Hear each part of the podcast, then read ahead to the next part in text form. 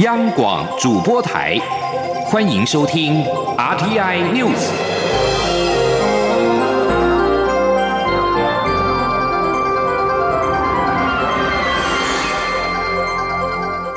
听众朋友您好，欢迎收听这节央广主播台提供给您的 RT News，我是张顺祥。首先把新闻焦点关注到是武汉肺炎在国际间的最新发展。英格兰首席医疗官惠提二十三号表示，从停泊日本横滨港外游轮“钻石公主号”撤离的四名乘客。二十三号在英国被检测出感染了俗称武汉肺炎的 COVID-19，也就是二零一九冠状病毒疾病。英国境内累计确诊数已经达到十三例。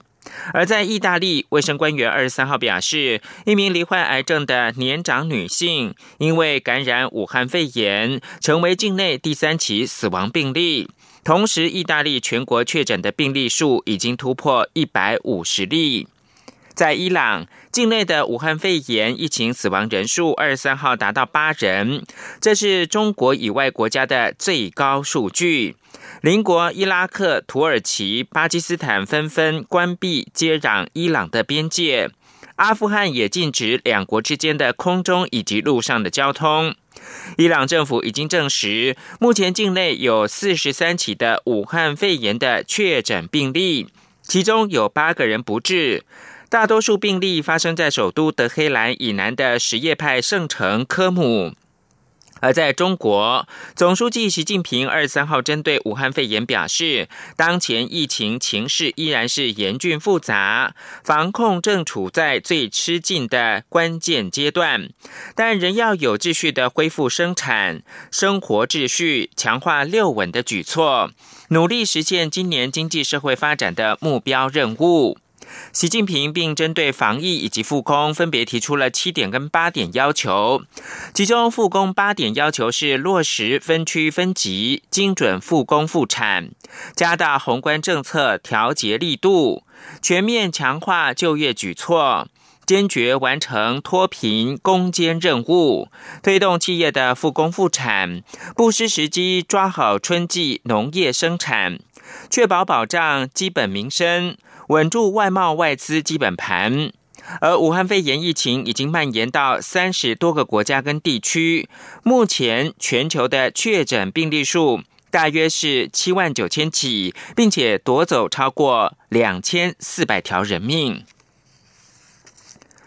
而在台湾。中央流行疫情指挥中心表示，考量到伊朗跟意大利的武汉肺炎疫情的急速攀升，即日起提升伊朗跟意大利旅游疫情等级到第一级的注意，建议到当地旅客需要遵守当地的一般预防措施。请听央广记者刘玉秋的报道。中央流行疫情指挥中心二十三号举行例行记者会，指出，依据中国大陆疾控中心通报及各省市区卫生健康委员会公布的资料，中国全部三十一省市区累计武汉肺炎确诊七万六千九百三十六例，较前日新增了六百四十八例，而国际间也累计了一千七百六十六例确诊病例，分布于三十个国家地区，病例数以日本钻石公主号六百一十九例。韩国五百五十六例，日本一百三十五例，新加坡八十九例，以及香港六十九例为最多。指挥中心指挥官卫福部长陈时中也表示，考量近期伊朗病例数快速增加，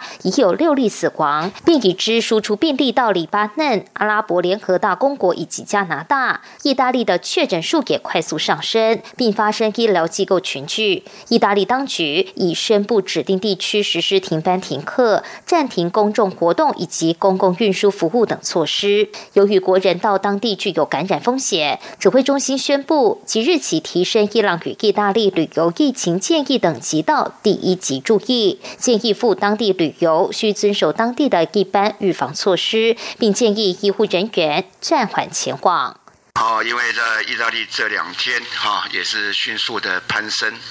好，所以它已经到达了五十二例。好，那伊朗哈看起来情况也是不是很乐观，好，所以我们把它列为第呃列为第一级的哈注意。另外，因日本、韩国疫情持续升温，指挥中心日前宣布，日韩旅游警示提升到第二级的警示后，也不排除根据疫情进展采取相关边境管制。外界关注边境管制的具体措施与进度。陈时中说，日韩病例持续增加中，未来对于加强边境的管制措施、居家检疫等方式都还在演绎中。至于学校即将开学，若学童从日韩旅游返国后，需不需要向学校通报？指挥中心指出，目前没有这样的要求，但建议自日韩返国的民众需要自主健康管理，也尽量少到公众场所。尤其有呼吸道症状，务必通知卫生机关协助。中广播电台记者刘秋采访报道。为了因应全球 COVID-19 疫情日趋的严峻，为了保全国内医疗人力。疫情指挥中心的指挥官陈时中在二十三号宣布，因应疫情发展，医事人员出国将会有所限制。而卫福部在晚间进一步表示，限制对象将以医院的第一线直接跟照护病患相关的医事人员为主，诊所任职者将不在限制之列。初步的规划是基于风险考量，中港澳地区将会严格的禁止前往。其他旅游警示地区，除非因为会议、公务或者是特殊原因的需要，经过医院首长同意之外，不得前往。而且，经过同意出国者，仍应该落实返国之后自主健康管理十四天，而且在该期间不得从事第一线的医疗照护工作。请记者刘玉秋的报道。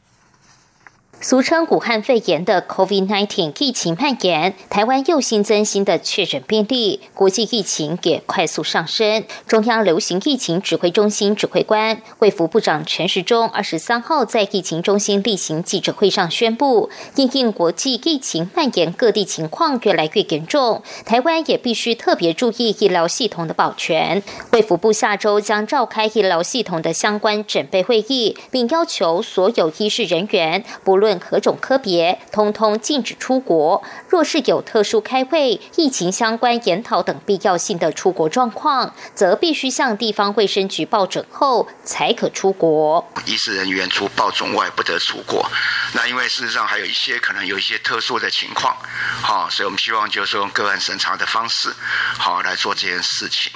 好，希望是想要出去的哈，想要出国的哈，那我们希望能够报准。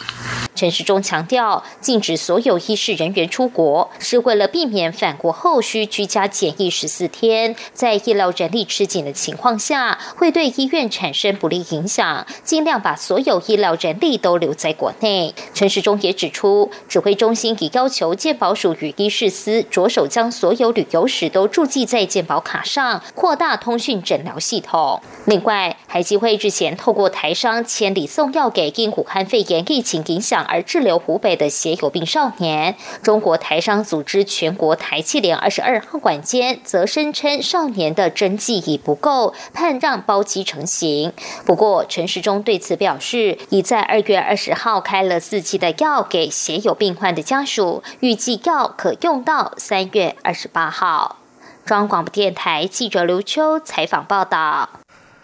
我国 COVID-19 确诊病例再添两例。累计到今天，一共有二十八个确诊的病例，新增两名病患是父子关系。指挥中心目前正在展开相关接触者跟发病前活动史。外界关切，这是否意味台湾已经有社区传播呢？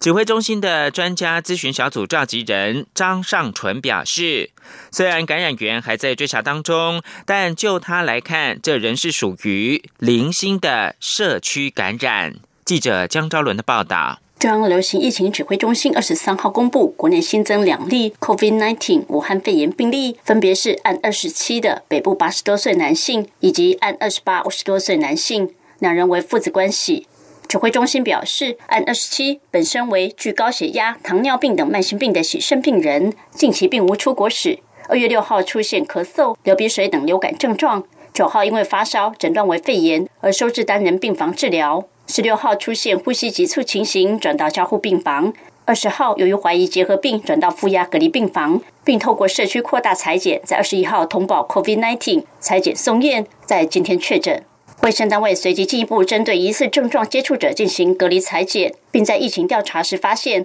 按二十八曾在一月三十一号出现发烧、流鼻水及喉咙痛等症状，二月四号到门诊就医，八号因为持续发烧到急诊就医，被诊断为肺炎，之后返家自主健康管理，并在十一号、十八号两次回诊。二十一号通报并隔离裁剪，也在今天确诊为 COVID-19 武汉肺炎阳性。由于按二十八与二十七白天同住，研判为密切接触者传染，属于家庭群聚。根据指挥中心初步调查，按二十七的小儿子因为工作关系频繁往返中国大陆地区，最后一次是十二月初从广州返台。过年期间也与有中国旅游史的友人聚餐。虽然小儿子最早出现呼吸道症状，但是否为感染源仍在厘清中，目前还需要采验。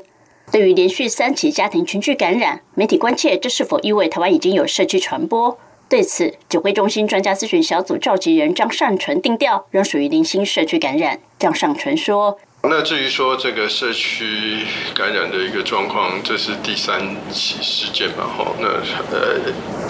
看你的定义，零星到底是什么样的意思了？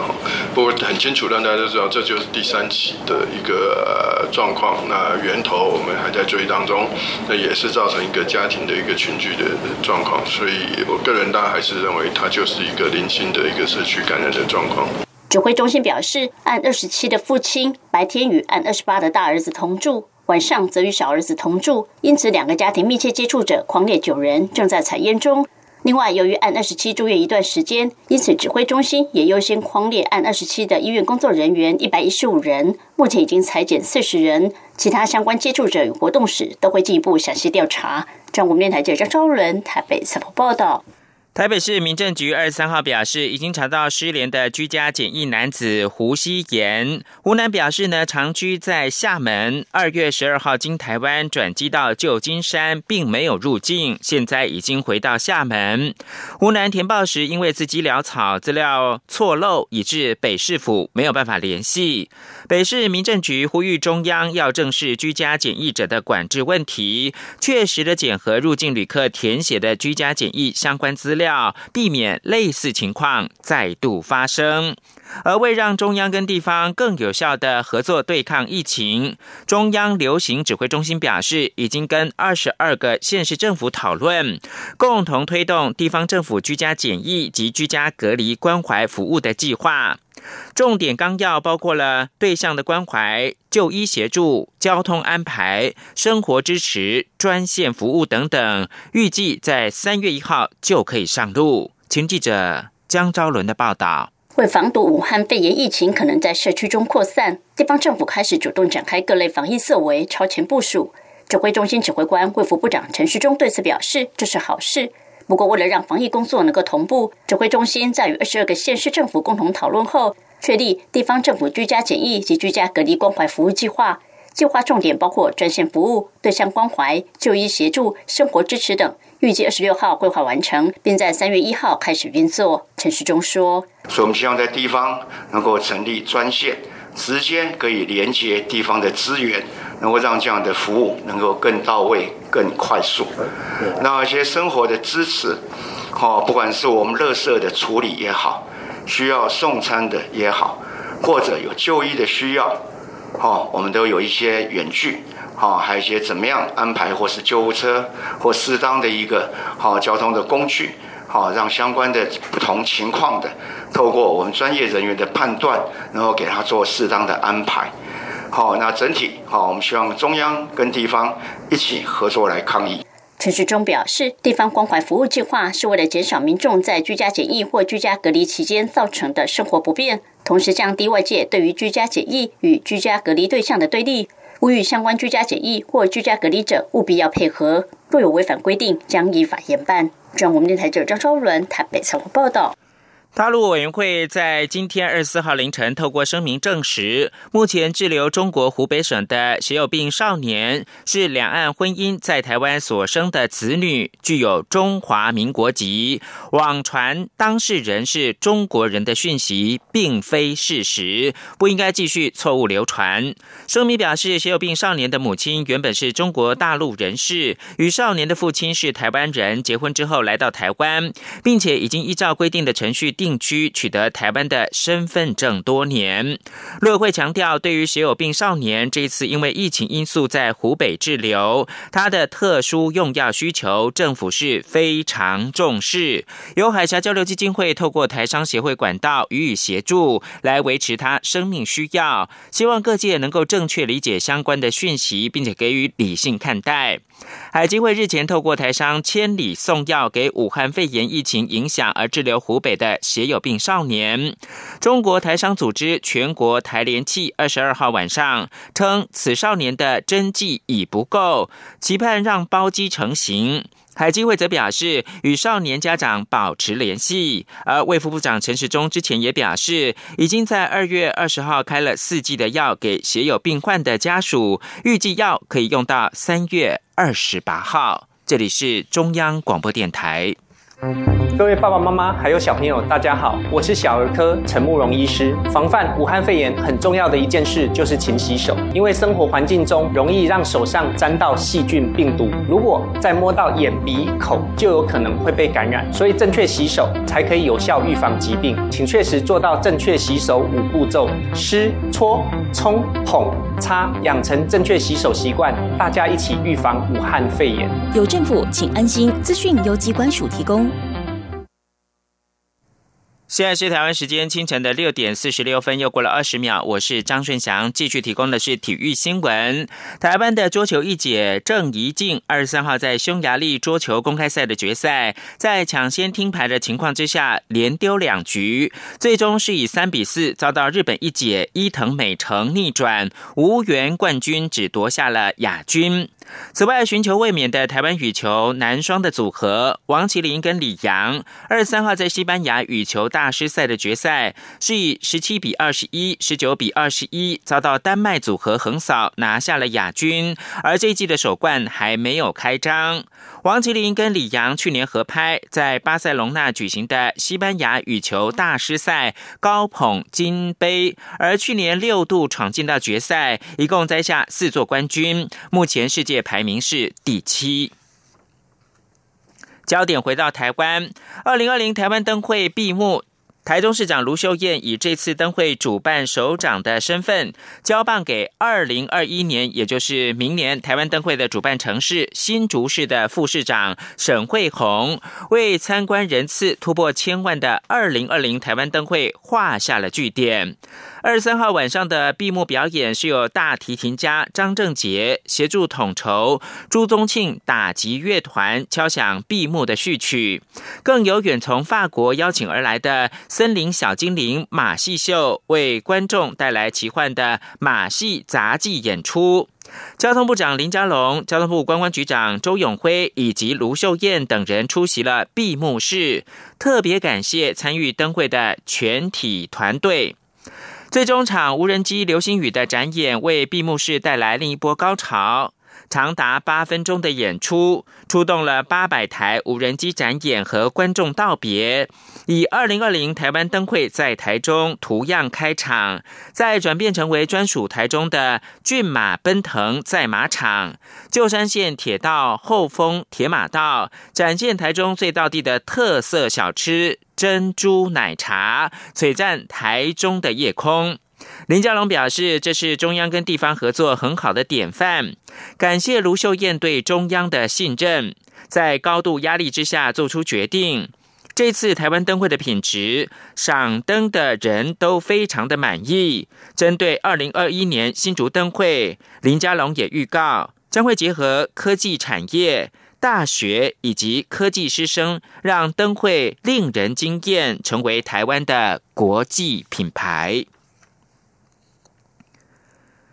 为了纪念二二八财团法人萧泰然文教基金会，二十七号晚间将在国家音乐厅举办一场福尔摩沙之春音乐会，抚慰政治受难者的英灵跟家属，也希望透过音乐呼吁台湾民众彼此尊重、和谐相处。而今年是二二八事件七十三周年，多项系列纪念活动陆续展开。二二八事件纪念基金会去年年底完成的《拼图二二八》等三本的书籍，也在二十三号举行了新书发表会。记者刘玉秋的报道。二二八事件今年届满七十三周年，在转型正义的浪潮下，政府不断公开相关历史文件，还原史实。二二八事件纪念基金会也在二零一九年年底前完成出版《拼图二二八》《南投二二八口述历史访谈录》及《一九四七之后二二八非日常备忘录》三本书籍，透过整理后的史料档案、口述史与学术成果，让社会更了解二二八事件。的原貌，并在二十三号邀请作者与受难及家属在二二八国家纪念馆举行联合新书发表会，分享创作历程与心境。二二八事件纪念基金会董事长薛化元表示，二二八转型正义报告研究稿的完成是转型正义工程重要的里程碑，但探究真相不会就此结束。二二八基金会仍在持续公布可能的受难者名单，希望透过新的电脑技术能有新的突破。而二二八基金会也会继续站在追求历史真相、探究责任的立场，深化台湾的民主自由。继续做这些研究、这些努力的目的，不是只为了过去，也是为了未来。因为在过程中，就是深化台湾自由、民主、人权的价值。只有深化台湾自由、民主、人权的价值，来台湾要建立一个自主的国家，来对抗着外来威胁。叫鲁代精神的二二八事件纪念基金会所发表的三本新书中，《拼图二二八》是由国史馆馆长陈义生自一九九一年起投身二二八事件研究以来的重要论文记录，《南投二二八口述历史访谈录》则是由基金会委托暨南国际大学历史学系副教授林伟胜与自由摄影者廖建超所做的二十七篇口述历史访谈记录，堪称南投二二八口述。史的首部曲不仅记载受难的故事，也呈现出过去较少被提及的抗争面相。另外，一九四七之后，二二八非日常备忘录，则是由台湾文史相关背景的创作者、研究者与工作者组成协作团队，以八篇专文勾勒出具有当代观点的局部事件图景，引领读者重回二二八的历史舞台。透过突破的历史记录与经验线索。重新理解那一代台湾人的心境，让理解打开大门，让和解成为可能，也会揭开二二八的真相，再次露出曙光。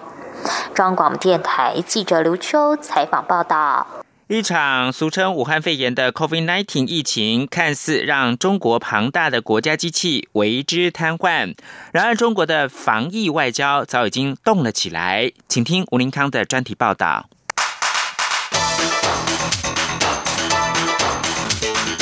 专题报道。所谓的人算不如天算，在中国爆发的武汉肺炎疫情中得到最佳验证。才刚准备离开美中贸易大战焦土，还来不及喘口气的中国经济大军，恐怕会在这场瘟疫黑天鹅中灰头土脸。而中国国家主席习近平“一带一路”谋略天下的攻心计，更可能毁之一旦。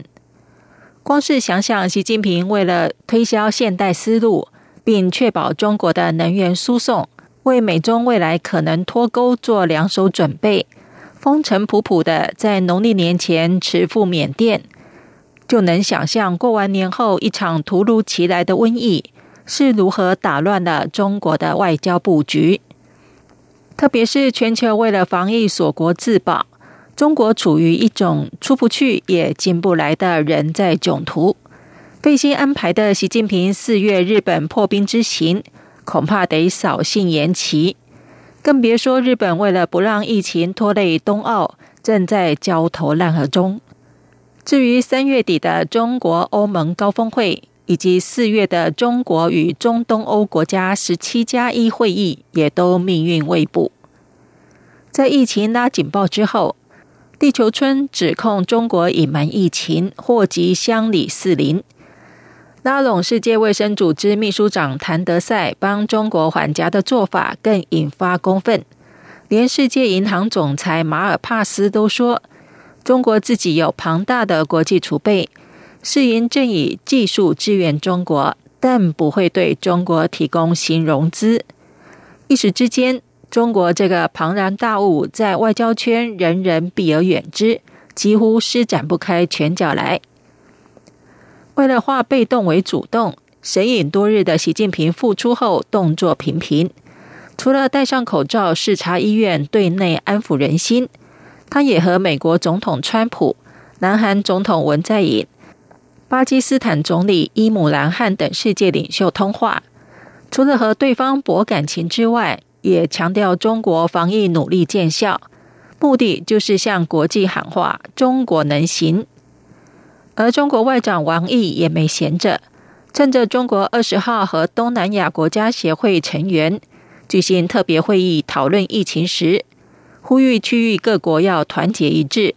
在旅行和贸易限制上对中国松绑手脚。由于北京向来深耕东协，这次拉拢东协联手力抗病毒，既是考验中国的软实力，也是一场友谊试金石。在防堵病毒传播的旅行禁令让全球第二大经济体中国陷入停摆的同时，也让“一带一路”倡议的铁路。港口和高速公路关键项目受挫，说中国是捶胸顿足、心烦意乱也不为过。但是王毅把话说得漂亮，向东协强调，恐惧比病毒更具威胁性，信心比黄金更珍贵。然而，中国的一番心思是司马昭之心，路人皆知。新加坡国立大学李光耀公共政策学院副教授吴木鸾就表示，中国正在宣扬与东协友谊升温的讯息，借此反制西方评级中国处理疫情不当的批评声浪。在世人同为这场病毒浩劫受苦时，转移国内人民和国际社会的焦点。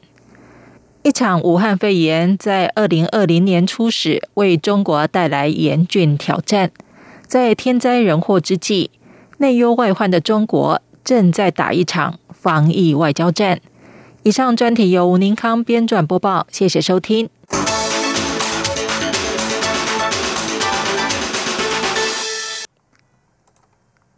继续提供国际新闻：土耳其和伊朗边境二十三号晚间发生规模六点零的地震，暂无灾损跟伤亡的通报。相同地区二十三号上午发生规模五点九地震，在土耳其造成九个人丧生，超过五十个人受伤。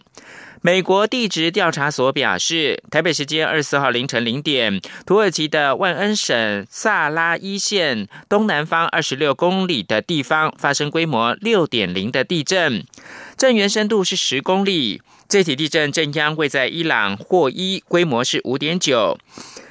安娜杜鲁新闻社报道。相同地区在台北时间二十三号的下午一点五十三分发生规模五点九的地震，主震之后又发生了二十四起的余震，其中两起规模超过了四点零。另外是政治方面的地震，马来西亚首相马哈蒂二三号传出将切割人民公正党实权领袖安华。与部分执政党与在野党成员，另外筹组执政联盟，令执政不到两年的希望联盟的政权摇摇欲坠。马来西亚媒体二十三号报道，土著团结党名誉主席马哈蒂将连同五个党派筹组新的政党，包括了前朝执政的乌统、沙劳越政党阵线以及沙巴明星党、伊斯兰党以及人民公正党的部分领袖。根据了解，各成员党都在二十三号分别举行了闭门会议。为会议结束之后，每个人都三缄其口，没有透露半点的风声。原本媒体谣传马哈蒂在二十三号晚间八点半会召开记者会，宣布重大消息。最终记者会延到今天二十四号的早上。以上新闻由张顺祥编辑播报。